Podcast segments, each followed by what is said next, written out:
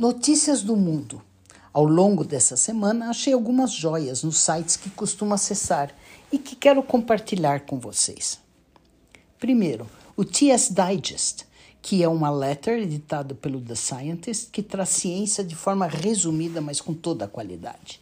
Entre tantas outras leituras interessantes, informa a publicação na PLOS Biology de artigos sobre as dificuldades que os cientistas, cuja língua nativa não é inglês, enfrentam e tem o título The Manifold Costs of Being a Non-Native English Speaker in Science. Desta vez com evidências e números, tornando o assunto ainda mais relevante. Uma das minhas fontes favoritas de informação é o Scholarly Kitchen. Os chefs escrevem sobre os mais variados assuntos. Exemplo é o post convidado de Minhas Raiz, a gerente sênior para desenvolvimento estratégico e corporativo da Cactus. Nesse post, ela discorre como a Cactus, assim como outras empresas, estão oferecendo soluções baseadas em inteligência artificial, mas com intervenção humana em pontos cruciais para evitar as falhas que os sistemas já no mercado apresentam. O The Publication Plan é uma plataforma voltada para as questões ligadas às publicações na área médica e traz um link para uma publicação israelense na PLOS Computational Biology por Zivoni, Zivoni e colaboradores que discorre sobre as 10 regras para uma ciência socialmente responsável. Vale a pena pensar sobre elas, pois remetem diretamente às práticas de integridade na pesquisa, mesmo em estudos que não são das ciências sociais. Transcrevo aqui no original. First, get diverse perspectives early on. Second, understand the limits of your design with regard to your claims. Third, incorporate underlying social theory and historical events. Fourth, be transparent about your hypothesis and analysis. Five, report your results and limitations accurately and transparently. Six, Choose your terminology carefully. Seven, seek a rigorous review and editorial process. Eight, play an active role in ensuring correct interpretation of your results. Nine, address criticism from peers and the general public with respect. And 10.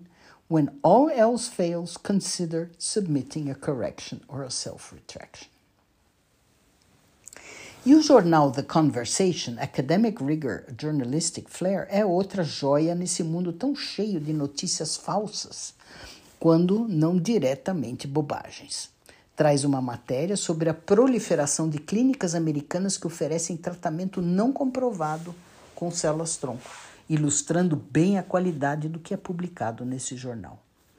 Outra notícia legal é o do site Engadget, que trata de um novo aplicativo desenvolvido no MIT, que introduz marcas invisíveis a olho nu, mas que marcam suas imagens para protegê-las de cópia maliciosa ou modificação usando inteligência artificial.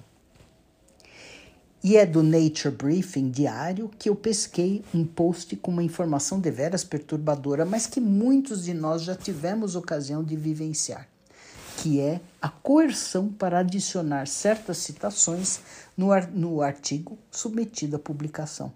Aparentemente, isto aumenta inclusive as chances da submissão ser aceita. O artigo foi publicado na revista Research Policy por Fong e colaboradores e se chama Accommodating Coercion: Authors, Editors and Citations.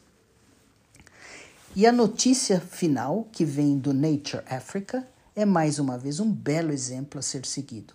A África do Sul acaba de inaugurar o seu repositório central de biobancos, com mais de um milhão de exemplares de sementes, DNA, tecidos de animais e microorganismos, majoritariamente bactérias e fungos.